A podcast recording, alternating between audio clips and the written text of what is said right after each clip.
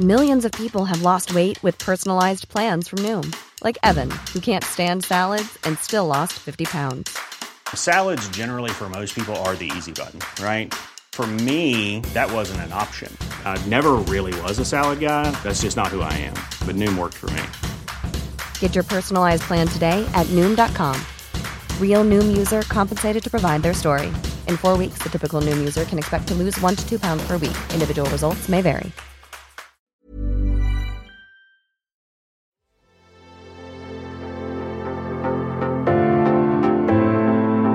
Algoritmo de salud. Un algoritmo. Sabes que estamos contigo siempre, Enrique Culebro Caram y Rocío Bravo. Información valiosa. ¿Qué es lo más importante? No, yo no quiero foto con ella, yo quiero su voz. Los médicos. El bienestar. Sexo. La tecnología. A ver, espera. ¿Cómo aplacas a la hormona? Espérame Porque la hormona luego es un pero. Las cosas. A ver, a ver, cuéntame, cuéntame. ¿Hay costo-beneficio en una consulta virtual? Me dijo que si quería algo fuera. ¿Cuál es la pregunta más incómoda que te han Con hecho? todos menos Es muy, muy bonito estar aquí. Ya quiero hablar. ya, ya. Ya, ya, yo ya te Bueno, algoritmo salud. Hola, hola, ¿cómo estamos? Muy bienvenidos a Algoritmo Salud. Estamos muy a gusto, muy contentos con toda la audiencia. Recuerden que estamos en arroba Algoritmo Salud en todas las redes y las que vengan, TikTok, Twitter, Instagram, Facebook, no sé, Enrique Culebro Caram, ¿en cuáles otras estamos? Ah, Rocío Brauer, pues en, en las que son las usadas, comunes para todos, Facebook, Instagram, TikTok. ¿Cuál me faltó? Twitter. Ya estamos. Y por supuesto también en algoritmosalud.com. Ahí, por cierto, te, te- te iba a contar que están todos los episodios que hemos hecho, que ya son bastantitos, sobre los temas de médico influencer, lo que hemos platicado de consulta Sexualidad virtual. en adolescentes. Sexualidad en ado- Bueno, hay, hay un chorro Ahí de nos cosas. van a encontrar. Oye, pero hoy tenemos también un tema sasazo con dos super invitados expertazos, porque no, no vamos a dejar fuera a la tecnología que ahora nos ayuda para estar siempre mejor, seguimiento, monitoreados y hasta divertidos, ¿no? Hasta es lúdico tener una aplicación que permita y apoye la atención médica. Claro, supervisada también por un médico, ¿no? Y sobre todo traerla en nuestro bolsillo a disposición en cualquier momento. De eso vamos a hablar hoy, de las aplicaciones médicas. Venga, iniciamos. Cada semana escucha a Rocío Brauer y Enrique Culebro Caram para estar al día en las tendencias, plataformas y tecnologías que están impactando los productos y servicios del binomio médico-paciente. Algoritmo Salud, jueves 9 de la noche por el Heraldo Radio. Bueno, pues entramos en materia. Enrique Culebro Carán, por favor, ya quiero saber de apps médicas. Las aplicaciones son mi delirio, son mi... ¿No? ¿Cómo se dice? Son mi razón de vivir. Ay, No, tampoco. Qué exagerado, por supuesto que no. Son mi debilidad porque estoy... O sea, ya no tengo capacidad en mi celular debido a que bajo apps y apps y apps. Y de, médica, de apps médicas quiero saber cuáles son las que debería bajar, cuáles debería tener a fuerza o sí o sí en mi celular. Fíjate que aquí va el fenómeno muy mexicano. Uno, de que tenemos una buena cantidad de smartphones en toda la sociedad. Es decir, la gran cantidad de mexicanos tiene un teléfono inteligente. O dos. Algunos más que uno con la posibilidad de descargar tus aplicaciones. Y si no en tu, en tu tablet, en tu... También en la tablet, no, o en- en pero, la pero el number one es el Sí, es el- smartphone. es el Según los- el estudio de la Asociación Mexicana de Internet, el smartphone es el dispositivo preferido. Nuestro ¿no? celu o el móvil, como dirían aquí nuestros compaisas Claro. españoles. Entonces, bueno, la importancia que tienen las aplicaciones, imagínate, es tremenda porque lo más probable hoy día que haga un internauta en nuestro país es utilizar su teléfono inteligente y abrir una aplicación. Una aplicación para mensajería instantánea, para redes sociales, para ver videos y, por supuesto, también para temas de salud. Exacto, esas son las que yo quiero conocer y para eso me encantaría que nos presentaras a los invitados. Con mucho gusto. Mira, voy a, presentar a la doctora Alejandra Palafox. Ella es epidemióloga. Epidemióloga. Ay, epidemióloga, salubrista y experta en modelos de detección Tres, temprana dos, en cáncer. Tres, dos. Di, ¿Ella es? Ella es epidemióloga, salubrista y experta en modelos de detección temprana en cáncer. ¿Cómo estás, doctora Ale? Bien, Enrique, gracias por la invitación. Qué felicidad hablar de apps. Me encanta que estés aquí. No, la doctora van a ver todo lo que sabe. Tiene una en un momento muy más. importante. Y también está el licenciado Cristian López Silva. Él es socio director de salud y ciencias de la vida en Baker McKenzie. Oye, Cristian, dime qué son las ciencias de la vida. Me encanta ese término. En inglés suele entenderse más, es el life sciences, por alguna razón todo el mundo lo ubica. En español sí suele ser un término más extraño, pero en general es toda una industria, toda una industria que abarca distintas aplicaciones en salud, en agricultura, en medio ambiente. Pero podemos normalmente simplificarlo en salud. Ok, Tiene que ver con, con la biotécnica, con la farmacéutica. Farmacéutica. La con- neurotecnología también. Sí, Sí. así es. Guau, es que está increíble. Es un área muy grande, un concepto que Sí, en México casi no se utiliza ese término, ¿no? No, los clientes son los que más lo ubican como algo que asocian con sus actividades, pero el público en general es ¿Y la doctora también? O sea, lo ubica perfecto. Sí, totalmente. No, por supuesto. Y tiene que ver sin duda, además de lo, del, lo relacionado a la vida, tú experto en los temas regulatorios, legales. Exacto. Pero ¿por qué no entramos en materia hablando, eh, querida doctora Alejandra? Ale, ¿te dicen Ale de cariño, Alex? ¿Cómo? Ale. Ale. Que Alex Mi querida Ale. ¿cuál es eh, la idea de una aplicación médica? ¿Es para los eh, pacientes en general o también los médicos? ¿Por qué debemos, sí, tener aplicaciones médicas en nuestros móviles? Mm, qué interesante pregunta. Pues mira, ya ves, los tiempos están cambiando rapidísimo. Te volteas 20 años atrás y nunca te hubieras imaginado que íbamos a tener, como bien dijiste, hasta dos smartphones. Ahora ya todos estamos comunicados más eh, por teléfono, por vía este, o por redes sociales. O mensajería O por mensajería ¿no? instantánea y, y casi nadie recuerda un teléfono. eh, como antes. Pero precisamente por eso, porque por la inmediatez, por la necesidad, por la urgencia que todo el mundo traemos siempre. ¿no? La vida va muy acelerada. Y en el tema de salud, específicamente, pues bueno, hemos visto cómo enfermedades como lo que acabamos de pasar, ¿no? El, el COVID nos, nos enfrentó a una situación de adaptarnos muy, muy a prisa, muy aceleradamente. Y eso nos permitió darnos cuenta de la necesidad y de la importancia de enriquecernos en, en seleccionar una aplicación adecuada que nos permita tomar decisiones, por ejemplo, Sí. o que nos permita identificar un problema o que nos permita eh, solicitar auxilio o, o algún comentario entre los mismos médicos, sol- cosas resolutivas, tanto para el paciente como para el médico. Y hay distintas, ¿no? Yo creo que a lo que vamos, seguramente lo comentaremos con Cristian, pero es mucho orientado al, al home delivery, porque también el caos de la ciudad, el caos de los hospitales, A todo lo que es la entrega de, por ejemplo, medicamentos. de medicamentos y de servicios. Estamos hablando de, o sea, enfoque, enfocándonos en las enfermedades crónico-degenerativas es todo un panorama y una cosa muy amplia que es que, que comentar. Enfocándonos en niños es otra cosa, en, en, en, en- en mujeres embarazadas, de, de lo que quieras va a haber aplicaciones.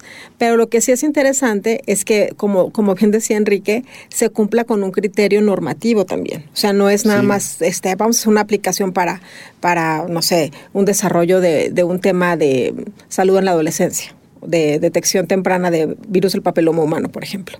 Yo creo que es como más, más, más Porque es muy delicado lo que encuentres ahí, ¿no? Así es, y, y es información confidencial. Claro. Entonces, al final, lo que está circulando en el mundo de la, de la ciber, cibernética, pues Sí. es delicado, ¿no? Y quiénes son los dueños de esos datos, quién sabe. Pero lo que sí es importante es que cuando se hace el desarrollo de una aplicación que está muy interesante, pues es que los datos se- sean estructurados y que en un momento dado podamos hacer machine learning con esos datos. Porque es, es un big data enorme. Oye, pero sea. esos datos luego son de las empresas. Fíjate, eh, estoy revisando el ranking de las aplicaciones más descargadas en la, capi- en la categoría medical. Y por ejemplo, en los cinco primeros lugares encuentro cuatro farmacias. Farmacias del Ahorro, San Pablo, Farmalisto, eso en la tienda de Google. Y en la tienda de... eh, de, de, ¿De Android? de- no, Google Play. eh, no, exacto, en la App Store Sí, de, de iTunes. También en primer lugar Farmacias del Ahorro, en tercer lugar Farmacias O sea, puras farmacias. en, en los primeros lugares. Hay, hay de varios tipos. Vamos a ir agarrando las categorías. Yo quería preguntarle a Cristian, ¿cómo es posible que ahora sea sin duda el interés de, la- de los usuarios, de los pacientes, tener acceso a estos lugares donde es, muy probable que compren su medicamento, pero al mismo tiempo, ¿qué información o qué, o qué tipo de, da- de, presentación de estos tratamientos deben de, mostrar estas farmacias? para cumplir adecuadamente con, con las buenas prácticas, por ejemplo, que la gente no se vaya a automedicar o a comprar al- algo que no le haya recetado el doctor. ¿Cómo se puede lograr ese equilibrio? Lo que vemos son muchos tipos de medical apps y precisamente ya acabas de dar una señal de que muchas de estas apps simplemente son formas de comercio electrónico, ¿no? O sea, es una forma adicional de comprar por el teléfono, algo que sería simplemente una plataforma de e-commerce.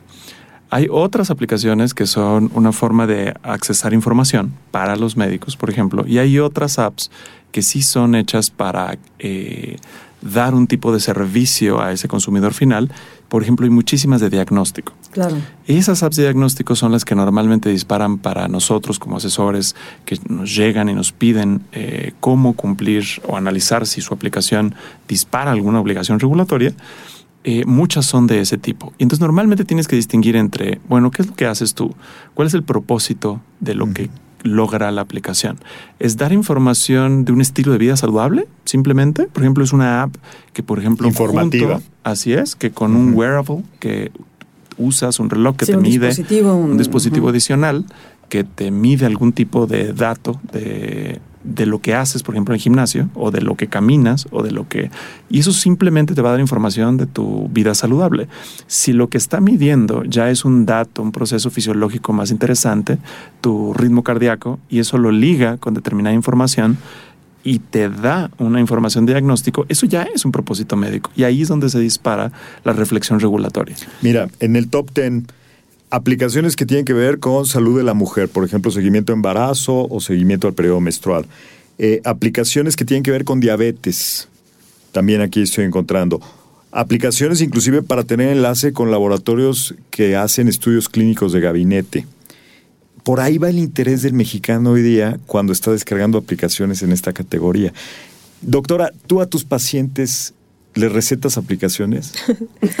es buena pregunta. No. Bájate la app de, ¿no? De Healthcare, por no, favor. no, yo creo que fíjate, es bien chistoso porque generalmente los pacientes llegan diciéndote que bajaron la aplicación o que leyeron, ya llegan con qué les tienes que indicar y qué cirugía tienen que ni requieren y cuánto va a durar hasta la cirugía o, O sea, ya o te el traen todo tratamiento. el tema Muchos aterrizado. pacientes se documentan muy bien Sí. porque además tienen acceso a este tipo de plataformas y porque el mundo está cambiando muy rápido y los hijos mismos investigan la patología de los papás y los jóvenes este, tienen acceso y todo el mundo lo tenemos, qué padre. Pero no, yo creo que te- tenemos que ser como muy prudentes y lo que dice Cristian es cierto.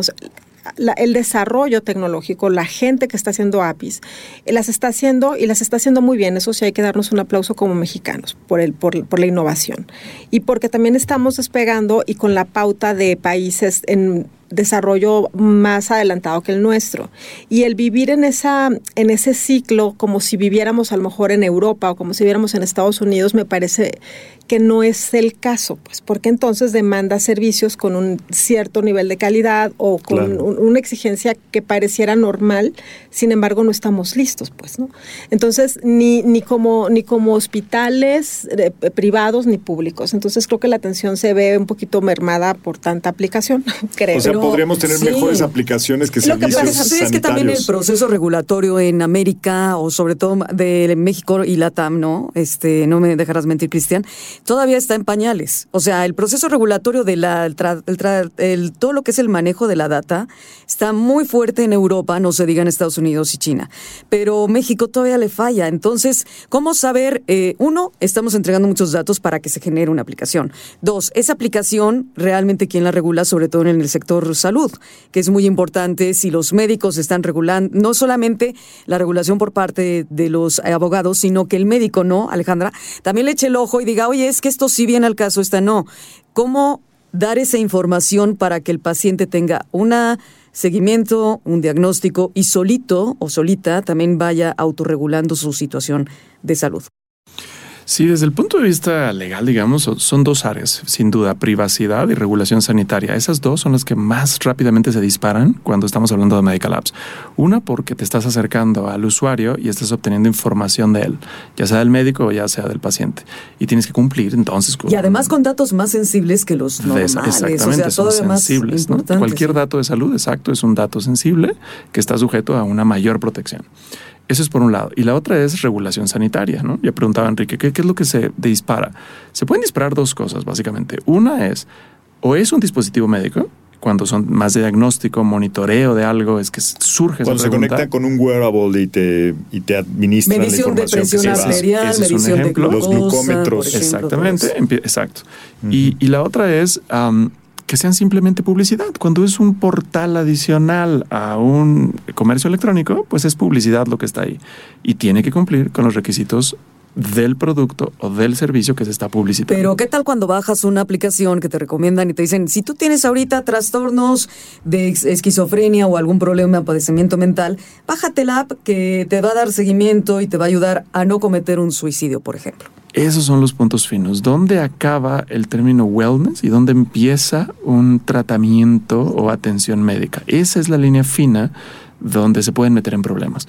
Y ahí tiene mucho que ver también con lo que dices que hace la app. ¿no? Les recordamos mucho que también se activa un tema de, de publicidad en general, o sea, protección al consumidor. No puedes decir que hace algo cuando es sumamente más limitado el alcance de lo que tiene.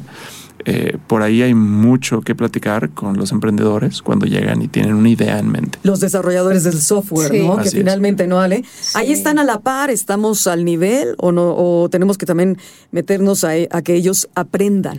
Yo sí considero que, que debe de existir como una entidad que no tenemos en el país para orientar. O sea, cómo, qué es lo que, el contenido primero, identificar qué tipo de contenido es, si es de educación, si es académico, si es un tema ya para hacer detecciones de algo que se integre con otra aplicación que tú tengas en casa, lo que sea. Creo que cuando se promueven, tú te metes a la, las nuevas aplicaciones, en, depende de cuál tienda de, en línea tengas, ¿no? Entonces, te sugieren las últimas, los- las últimas novedades, pero no te dice de qué se trata. Entonces tú la bajas y me parece que qué padre que haya este movimiento, pero lo que me parece preocupante, Cristian, no sé tú qué opines, que no hay como una instrucción o como algo que te, un antecedente de, de- de este contenido, de, la validación. utilización, exacto. Validación, siento, claro. siento que hace falta eso. Hay todo una mamotreto, no, la verdad, para aceptar la política. Y- de y dime quién la lee, quién la lee. Tampoco nadie, nada más ponemos a aceptar. Exacto. Lo primero que hacemos, a ver, yo como usuaria que no sé nada de nada de medicina, yo veo que si está rankeado con 4.5 estrellitas o 5, La pues la bajo. Y ya con eso. Y esa, digamos, es la experiencia del usuario, ¿no? Hay, hay un filtro que hacen las empresas, o sea, un Google, un Apple, un, un Android, van a, para poder poner aplicaciones en sus plataformas, tienes que cumplir con ciertos requisitos, pero son más bien técnicos. No son estrictamente regulatorios. No son de la, de la ciencia per se, ¿no? Ni Que se están- O sea, por ejemplo, el- la ni regulatorios, ¿no?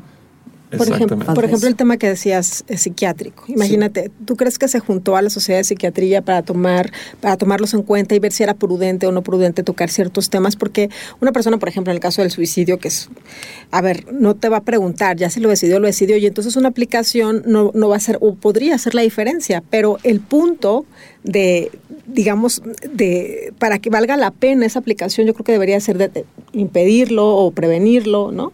Y creo que, que los objetivos de las aplicaciones no son como tan claras desde el punto de vista técnico y médico, si lo vemos así como muy objetivamente, lo que sí está muy definido es la estructura te- tecnológica, en cuánto, cuánto tiempo, cuánto cabe de almacenamiento, pero no nos, no, no estamos como con la claridad de eh, los datos duros o los indicadores que puedan aportarle al país para beneficiar en determinada patología. no hay un, método centralizado para capturar estos datos y, y llegar a conclusiones, porque las aplicaciones son muchas. Ahorita platicaste una categoría que creo que es muy interesante, toda la que tiene que ver con salud mental y que es una tendencia a nivel mundial. Aplicaciones para conectarte de manera remota con un psicólogo, aplicaciones para hacer este relajación, aplicaciones para ir anotando qué soñaste y, co- y control de sueño. Hay, hay, la verdad, toda una eh, variedad de soluciones que en el mundo están presentándose en otros países y que en México poco a poco se empiezan a adquirir. No hay un ente que diga, a ver, vamos a concentrar todos los datos de estas aplicaciones y veamos este, cuántas personas están interesadas en este tema, cuál es el problema principal que tienen, cómo lo, qué siguiente paso están dando, están llegando con un profesional de la salud o no. No hay nada de eso. Un seguimiento con el médico. Y hablando de datos duros, ¿qué les parece si damos pauta? Sin duda, con eso vamos a platicar todavía con más detalle. Actualmente el área de la salud cuenta con grandes avances tecnológicos, como lo son las Medical Apps o aplicaciones médicas, cuyo objetivo es generar información a través del monitoreo constante de la salud, lo que permite al médico tener un mapa más amplio del estado general del paciente para un mejor diagnóstico, control y seguimiento de ciertos padecimientos. Así, pueden encontrarse en el mercado una gran variedad de aplicaciones médicas, ya sean dirigidas al paciente o al profesional de la salud. De tal forma, existen las que monitorean la actividad física o fitness que se realiza en un día, el consumo de agua y otras que miden el índice glucémico, la presión arterial o el ritmo cardíaco y deben estar supervisadas por un médico. Las aplicaciones médicas enfocadas al profesional de la salud van en aumento y de acuerdo con el estudio de Médica Digital en México 2022, realizado por la Fundación Mexicana para la Salud, FunSalud, las más utilizadas por los médicos encuestados son PLM o guía de medicamentos 43%, Vademecum 29%, Medscape 21%, UpToDate 13%. En dicho estudio se menciona también que las principales razones por las que el profesional de la salud utiliza apps médicas son educación médica continua 65.5%, apoyo para la prescripción 63%, búsqueda de información de medicamentos y o moléculas 60.5%, ayuda para el diagnóstico 51.4%, noticias para la salud 39.7%. Como paciente o profesional de la salud, estar inmerso en el uso de aplicaciones médicas o apps digitales que ayuden a mejorar el estado precisamente de la salud representa un paso enorme en la toma de conciencia y cambio de cultura hacia decisiones más informadas por ambas partes. Ya estamos de eh, regreso. ¿Qué tal estos datos? Muy buenos. y bueno, hablando de estas medical apps o aplicaciones médicas, estabas diciendo, Enrique, algo muy importante, ¿no? O sea, todas aquellas eh, aplicaciones que pueden ser, por ejemplo, para seguimiento, acompañamiento o bienestar, también lo decía tanto la doctora Alejandra como Cristian, hay que diferenciar, ¿no? Sí. Si una aplicación es para una cosa o para otra. Yo lo que veo que se baja más, lo que más descarga, eh, por ejemplo, gente que yo conozco, son para aplicaciones para el bienestar que no necesariamente tendrían la tipo, eh, serían tipificadas como médicas, ¿o sí, Cristian? No, ahí serían simplemente aplicaciones que están sujetas al mercado, eh, la, la satisfacción de los usuarios. Y además te las cobran, aparte. Exactamente. te cuestan. En algunos casos. Pero fíjate, hay, hay otra categoría de aplicaciones que no mencioné hace un momento, que son las aplicaciones para encontrar a un médico, que me llaman la atención, también están en el top 10 de las más descargadas. ¿Qué tan importante consideras, doctora, que ahora, en lugar de recurrir a los familiares o amigos, mejor vayamos a Internet y en este caso específico a nuestro smartphone, a una aplicación, para verle las estrellitas y las reseñas a- al doctor de nuestra preferencia y con eso decir, con este voy a ir? Su calificación, qué cosa tan terrible, ¿no? ¿Cómo te sientes tú en ese terreno? Pues es muy vulnera mucho, yo creo, la calidad de, de lo que realmente, porque una persona puede sesgarse por una situación ajena al tratamiento o a la eficacia de lo que se le indicó a la efectividad de su, de su seguimiento, etcétera, ¿no? Entonces yo creo que es eso lo que está ocurriendo y sí, es como los restaurantes también. O sea, ¿a ¿cuál vas? Al que tenga más estrellitas. Pero ¿qué tal cuando tiene un comentario adverso y dices, ya dudas en elegir al médico? O sea, no puedes, eh, yo creo, doctora, que no puedes, Alejandra y también este, Cristian y Enrique, ¿cómo puedes diferenciar entre un servicio que te da pues cierto placer porque vas a comer, socializas y demás, a una cuestión médica que ya es otro rango, es otro nivel? No es posible, ¿no? Es que es muy cultural. Sí, en el ya en la parte regulatoria sí hay unas definiciones que sí puedes tomar en cuenta. ¿no? O sea, por ejemplo, es que tenga un propósito médico. ¿Qué significa el propósito médico? Es prevenir, eh, tratar, rehabilitar una enfermedad. Cualquier referencia a eso eh, sí lo captura. Cuando hablas de una enfermedad puedes eh, entrar en unas zonas grises.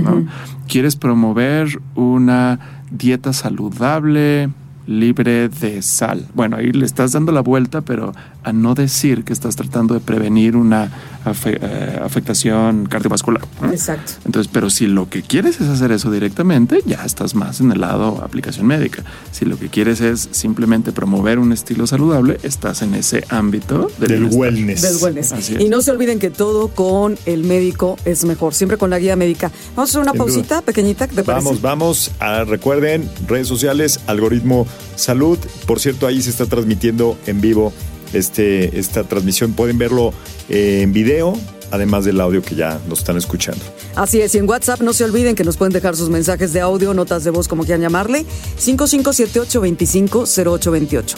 5578-250828. Regresamos con más Algoritmo Salud. Volvemos. Recuerda que estamos en Twitter, Facebook, Instagram y TikTok como arroba algoritmo salud. Queremos escuchar tus comentarios en mensajes de voz por WhatsApp 55 78 25 08 28. Regresamos.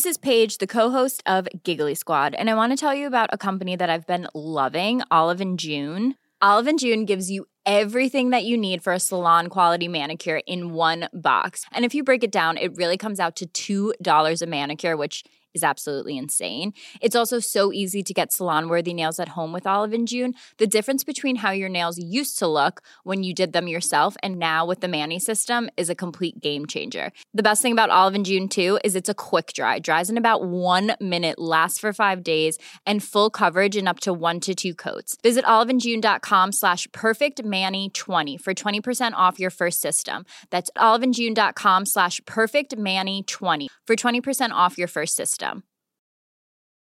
Everyone knows therapy is great for solving problems, but getting therapy has its own problems too, like finding the right therapist, fitting into their schedule, and of course, the cost. Well, BetterHelp can solve those problems. It's totally online and built around your schedule. It's surprisingly affordable too. Connect with a credentialed therapist by phone, video, or online chat, all from the comfort of your home. Visit betterhelp.com to learn more and save 10% on your first month. That's BetterHelp, H E L P.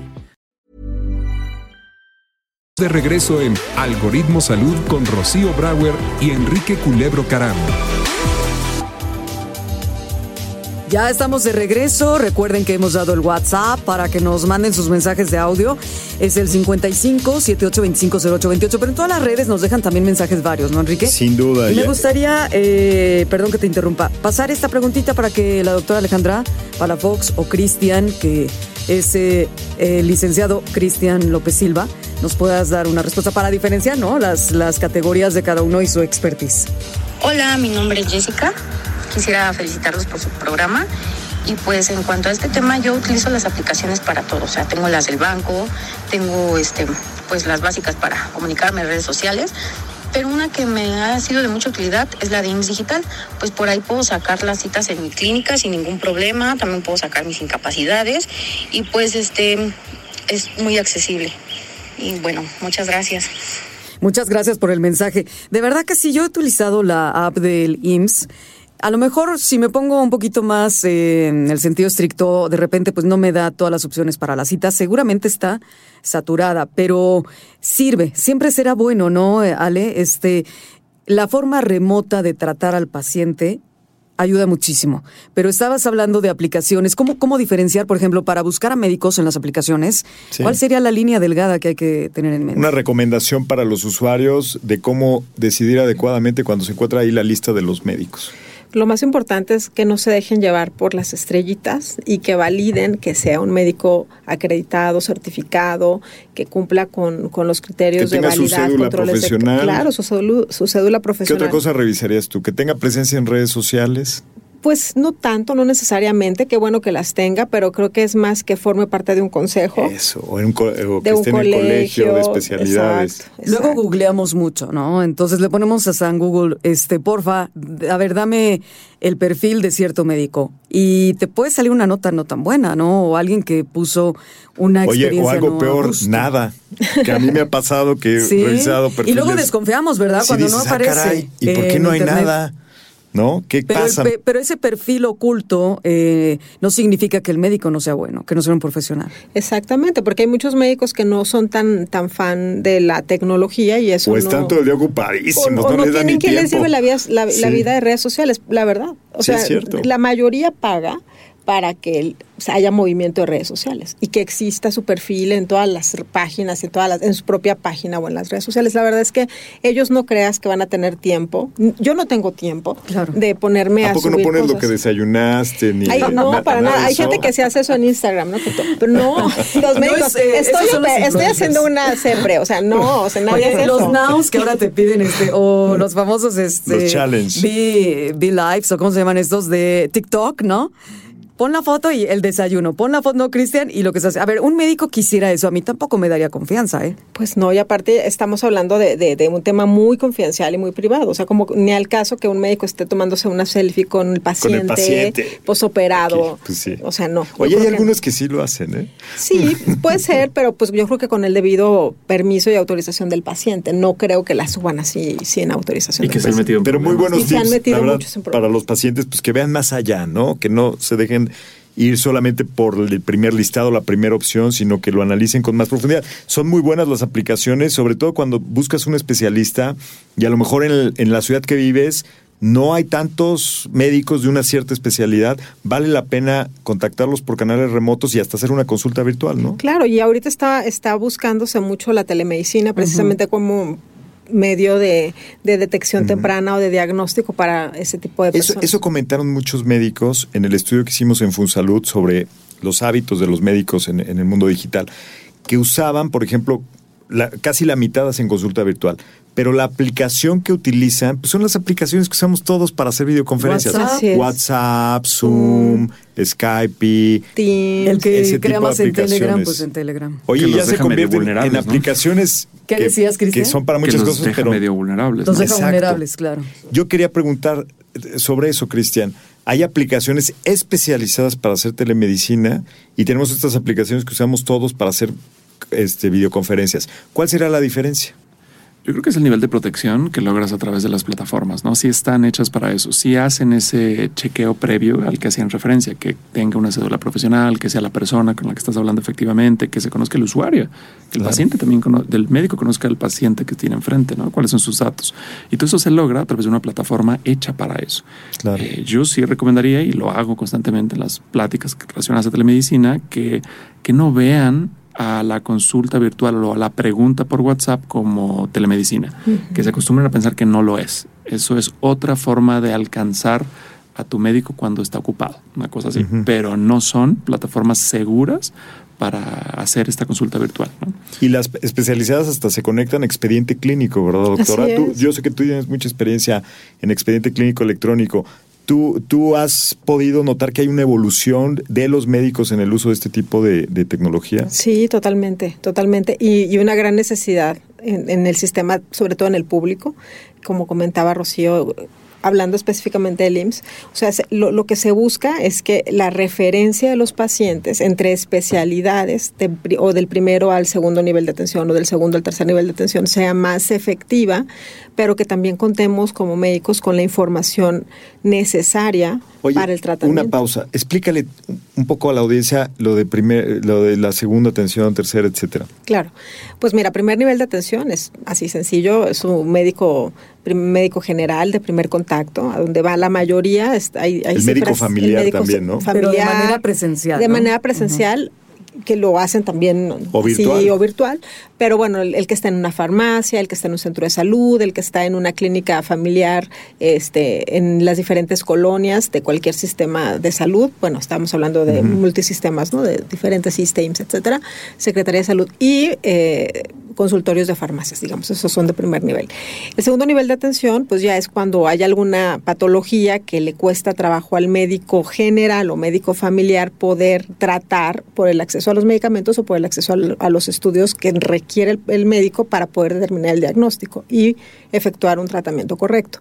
El segundo nivel sería ese, ¿no? Por ejemplo, ginecología, Las cirugía, especialidades. las especialidades, pero no todas las especialidades, porque las subespecialidades ya son el tercer nivel de atención. Por ejemplo, un paciente con cáncer, un paciente con una patología cardíaca, un paciente con una malformación congénita de nacimiento, esas cosas son tercer nivel de atención. Las subespecialidades, algunas especialidades, endocrinología, esas cosas.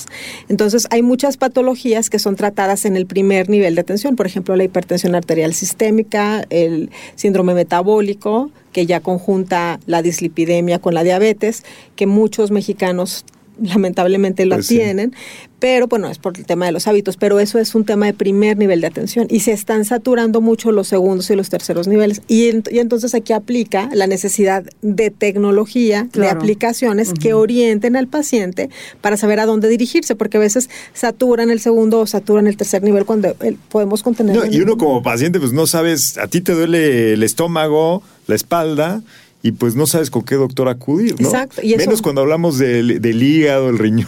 Bueno, de entrada, ni siquiera pensamos en el médico en México. A veces ni eso. Estamos pensando, En me voy tecito. a autorrecetar. Eso es lo peor, Me voy a echar Sí. el paracetamol. Bueno, según McKinsey Company, la telesalud, ahorita que estás hablando de esto, eh, doctora Alejandra, es súper interesante. Se ha convertido en un sector del cuarto de billón de dólares después de la pandemia. Entonces es impresionante cómo las aplicaciones, podemos decir como en mi pueblo se comenta, junto con pegado, ¿no? Van de la mano. Y aquí la, el área regulatoria decías que podría entrar la COFEPRIS a regular algunas apps en México. Sí, sí, se, es relevante en cuanto sea publicidad de un servicio médico. O sea, la parte de telemedicina es una página, digamos, un software, una página para hacer publicidad de un servicio de alguien. Y entonces ahí entra esos requisitos. Pero también, eso es para un servicio. Para un producto es si la app se considera que es un una forma de diagnóstico, entonces se convierte en dispositivo médico. Entonces, como dispositivo médico, requiere una autorización de COFEPRIS y, y bueno, ahí entra todo Nada más también decirle a la gente que COFEPRIS es la Comisión Federal de Protección de Riesgos Sanitarios, ¿no? Exactamente. La entidad Es un desconcentrado de la Secretaría de Salud. Sí, saber qué quiere decir, porque no todos sabemos qué es COFEPRIS. Sí, y, y bueno, es Y ahí el- donde el entra, por ejemplo, eh, do- el, eh, donde tú estás, el precisamente Baker McKenzie. entra en la parte de ayudar a los emprendedores, a las empresas a cumplir. ¿no? Eh, este es uno más. de ¿Como los- asesoría? Así es. Uno más de los temas de salud digital, que es muy amplio, es el uso de tecnologías, de la información en el sector salud. Y ahí eh, coinciden actores del lado de tecnologías de la información que quieren entrarle a salud, que a lo mejor nunca le habían entrado y ahora quieren por el potencial del mercado.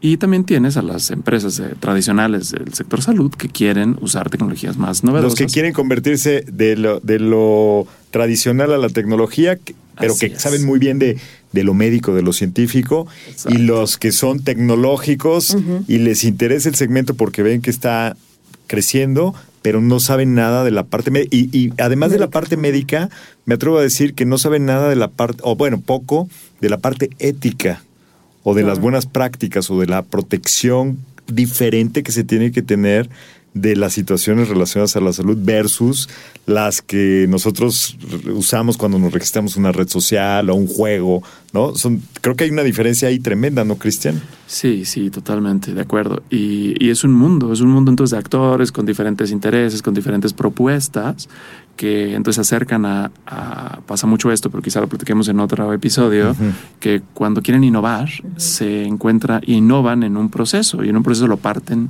en diferentes componentes y se encuentra que la regulación no estaba hecha para eso. Entonces se vuelve un constante reto en cómo ayudarles a distinguir cuando sí aplica, como dices tú, y cuando no aplica. Aquí en México nos tardamos muchísimo en, en desarrollar criterios para eso. En México apenas hasta finales del año pasado es que se publicó una norma oficial mexicana que entonces ya tiene parámetros muy concretos en este tema de las, eh, de las medical apps. Pero no van a entrar en vigor sino hasta el próximo año, por ejemplo. Entonces la pregunta es, ¿y si lo saco ahorita, qué sucede? ¿Si requiero pasar por Cofepris o no? Y antes, ¿qué sucedía? ¿no? Antes de que hubiera la publicación de esta norma, nos llegaban muchísimas preguntas de muchísimos actores importantes, globales, empresas globales, multinacionales, que querían, por ejemplo, los Apple, los Googles, los eh, IBM Watson, que, que tenían innovaciones, querían saber si requerían una intervención de Cofepris o no. Y teníamos que entonces desarrollar criterios por nuestra parte, porque no estaban claras la regulación. Y le decías, pues bueno, ¿hay un paciente o hay un usuario? O sea, ¿hay un escenario de enfermedad, sí o no? Claro, es diferente. Sí. Ajá. ¿Hay un propósito médico, sí o no?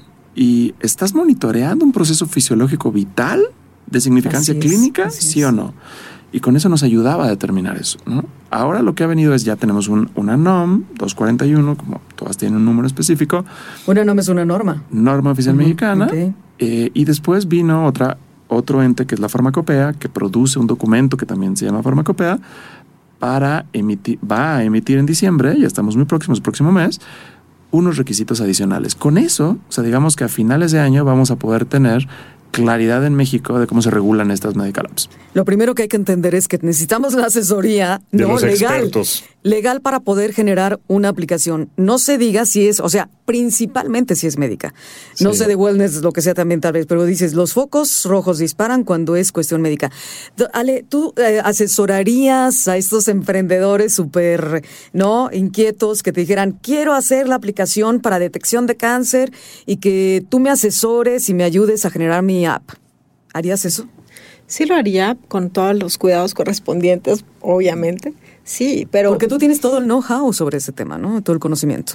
Lo haría, ¿sabes por qué? Digo, con todas las salvedades eh, técnicas, sobre todo legales, porque realmente el país está en crisis eh, con el tema de la fármaco. eh, Dependencia, ¿no? No, no, no, ¿O no. Eh, la farmacovigilancia, es Ah, decir, que no tenemos eh, controles co- como trazabilidad. ¿Sabes? En, en los tratamientos solamente se preocupan sobre todo la industria farmacéutica transnacional muchísimo más, no digo que la nacional no, porque pierden la patente y entonces ya no eh, hay este, esta Ya no es el mismo tamaño del negocio. Po- podríamos verlo así, pero también podríamos verlo como, como que ya hay demasiada competencia y entonces te enfocas en otra sal o en generar otra fórmula o algo. Entonces, mm, creo que es muy importante hacer detección temprana y orientar a las, a las personas a saber cómo hacerle, a dónde ir primero. Hay muchas aplicaciones con ese enfoque muy orientado a la cultura de, de entender qué es eso de una bolita en, en la glándula mamaria, qué es una glándula mamaria, por ejemplo, ¿no? como términos que necesitamos dar a conocer a la sociedad, pero en todos los tipos de tumores, pues tanto que para niños como para adultos. Es, es una preocupación del país en general Y- ese tipo de padecimientos y hay poco, ¿verdad? ¿Tú, ¿Tú conoces aplicaciones interesantes al respecto? ¿Existen? Es que sí hay aplicaciones, pero no están, no, no son globales, no son integrales. Entonces hay aplicaciones para hacer detección temprana y hay aplicaciones entre médicos como para entender que te ofrece la industria farmacéutica para, para a lo mejor conocer perfectamente bien el medicamento, saber qué vinculación o alteración puede Las tener. calculadoras con de alguna- dosis, las ¿no? Por sí, exactamente, por ejemplo, esas que los oncólogos médicos dominan perfectamente sin necesidad tampoco de la calculadora, pero que ayuda, pues ayuda, facilita rápido el tiempo de- de- de- del cálculo, porque las quimioterapias, por ejemplo, este es un tema, o sea, no, no creas que es cualquier medicamento, se tiene que calcular sobre la superficie de masa corporal del paciente. Y eso, Claro. por ejemplo, ayuda, a- es importante que la gente lo sepa, por Claro. ejemplo, ahorita, ¿no? Cuando una persona tiene cáncer, hay diferentes etapas de diagnóstico y hay diferentes tratamientos de acuerdo al- al- a la etapa en la que fue diagnosticado y el tipo de tumor. Claro, Entonces, es muy variable y sí, desde luego que lo haría, con un enfoque mucho más de detección que de tratamiento, porque de tratamiento, de tratamiento será como más dirigido y orientado hacia eh, por qué te están dando fulanita eh, tra- eh, tratamiento de radioterapia vinculado con quimioterapia o si te operaron, etcétera, como más O cultural, sea, mira, sirve ¿sabes? para el paciente, pero aquí tocaste ya un punto bien interesante, las aplicaciones que están dirigidas al profesional, Sí. a los médicos. Fíjate que en el estudio que hicimos en Funsalud comentaron los doctores que una de las principales razones por las que usaban aplicaciones es la educación médica. Así es. ¿no? Entonces ahí hay, ahí hay un- una herramienta que sin duda ayuda al doctor a que de forma más veloz.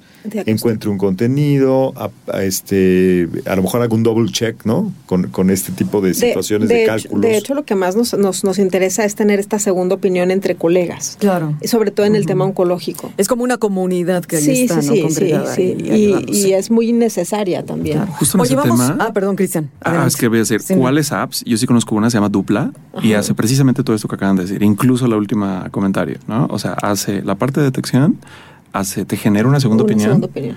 y hace esa conexión, bueno, hace un acompañamiento del tratamiento. Eh, entonces une precisamente lo que falta de los componentes. Es muy interesante lo que está sucediendo en, en estas apps. Se están dando cuenta el gran potencial de unir puntos que estaban actualmente separados. ¿no? Claro, que Wow. necesitan tener engranaje. Vamos a la etapa de a la, la, futura. a la super sección, futurear. vamos a futurear. super sección. Es la sección, dice Enrique, No. que me, me encanta. Es si la inventaste tú, Enrique. Vamos a no, bueno, futurear. aquí todo es El colaborativo. verbo lo inventé yo. Futurea. Vamos a futurear, doctora Ale. ¿Qué va a pasar con relación a las aplicaciones médicas en 5 o 10 años? ¿Qué, ¿Cómo va a cambiar a México eso? Radicalmente, totalmente. Ya lo está, ya lo está moviendo, ya, ya, ya, ya no hay Oye, a lo manera mejor de hasta te haces la quimioterapia ahí con el smartphone, ¿no? de capaz.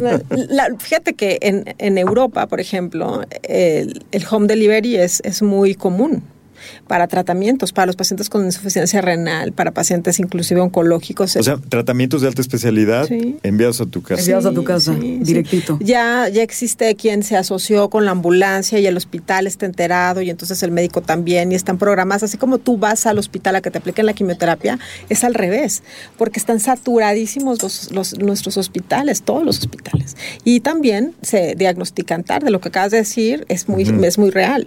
Lo, lo que está necesitando, dos cosas van a pasar. Primero, que los médicos eh, de primer contacto, eh, que son muchos los que se están formando cada año y muchos residentes también salen. Entonces, ¿cómo le hacemos para generar este equilibrio? Pues necesitamos orientar a, la, medic- a los médicos generales porque fíjate que no en todas las facultades de medicina, por- hablando de oncología, se, emite, se imparte la materia de oncología, gracias. Imagínate. Ah, caray. Entonces se requiere esta orientación, sí. Qué cosa. No todas las facultades de medicina te dan esta materia, es optativa en algunas aparte. Entonces, eso es una tragedia porque Es uno de los padecimientos más, pero bueno, que tiene más eh, recurrencia. nos queda claro que tiene que ver con, con el modelo académico, que hay que renovarlo, y mientras lo renuevan, pues la sociedad médica está buscando, con, vinculándose con Fundación Mexicana para la Salud, por ejemplo, cómo ayudarle a los médicos generales a acercar la información que ellos necesitan para poder hacer una detección temprana y que no lleguen tan tarde al hospital para que no cueste tan caro, porque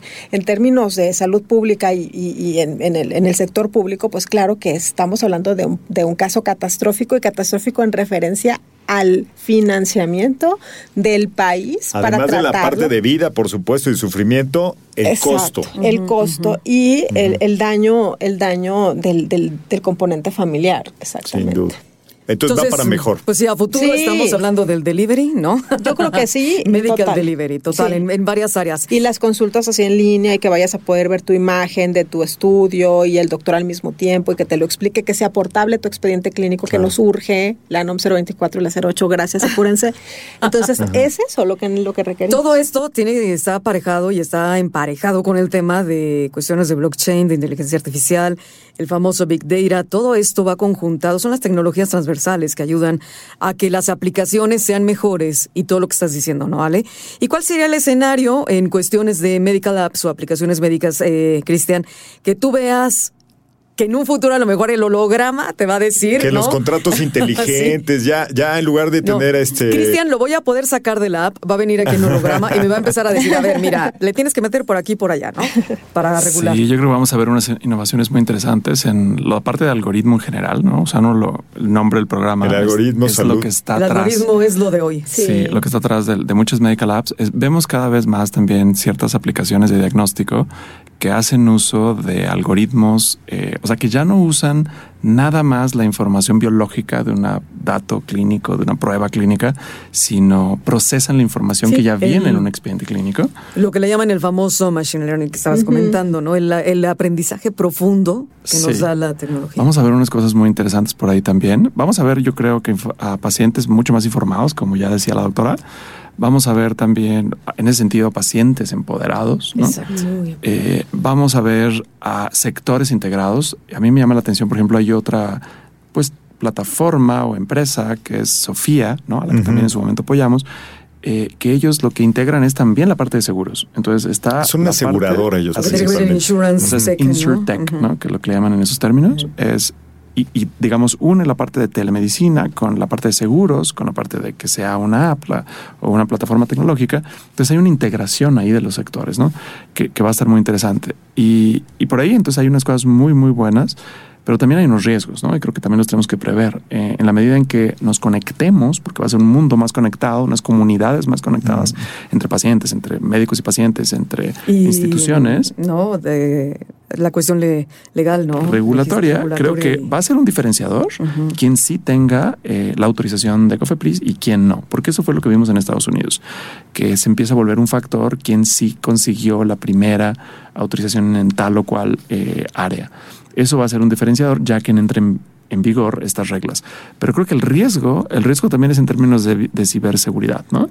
Eh, la data también, también, está ahí peligrando. Sí. Entonces, Otro episodio que tenemos pendiente, sin duda, hablar de ciberseguridad en la salud. Cristian, muchas gracias por la participación de hoy, doctora Alejandra Palafox. Gracias. Y pues como lo dijo Cristian, el algoritmo es lo de hoy. Es lo de hoy. Y yo también les diría una cosa que ya está eh, utilizándose muchísimo. Eh, conocíamos el IoT, ¿no? El Internet de las Cosas. Pues ya está el IOMT, el Internet de las Cosas Médicas. Entonces, eso tiene que ver muchísimo también con las aplicaciones. Qué gusto estar con la doctora Alejandra Palafox. Cristian, gustazo también volver a coincidir contigo en Algoritmo Salud. Y bueno, Enrique Culebro Caram, nos vamos. Rocío Brauer, muchas gracias. Otro episodio más. Nos vemos en el podcast. Cada semana escucha a Rocío Brauer y Enrique Culebro Caram para estar al día en las tendencias, plataformas y tecnologías que están impactando los productos y servicios del binomio médico-paciente. Algoritmo Salud, jueves 9 de la noche por el Heraldo Radio.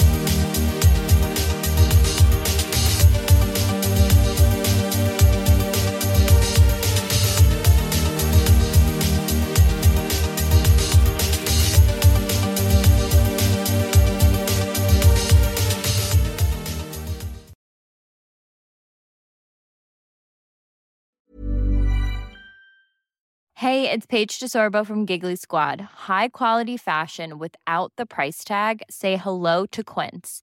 I'm snagging high-end essentials like cozy cashmere sweaters, sleek leather jackets, fine jewelry, and so much more. With Quince being 50 to 80% less than similar brands.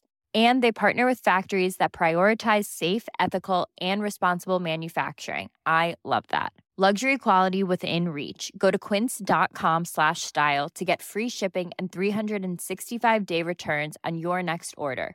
Quince.com slash style.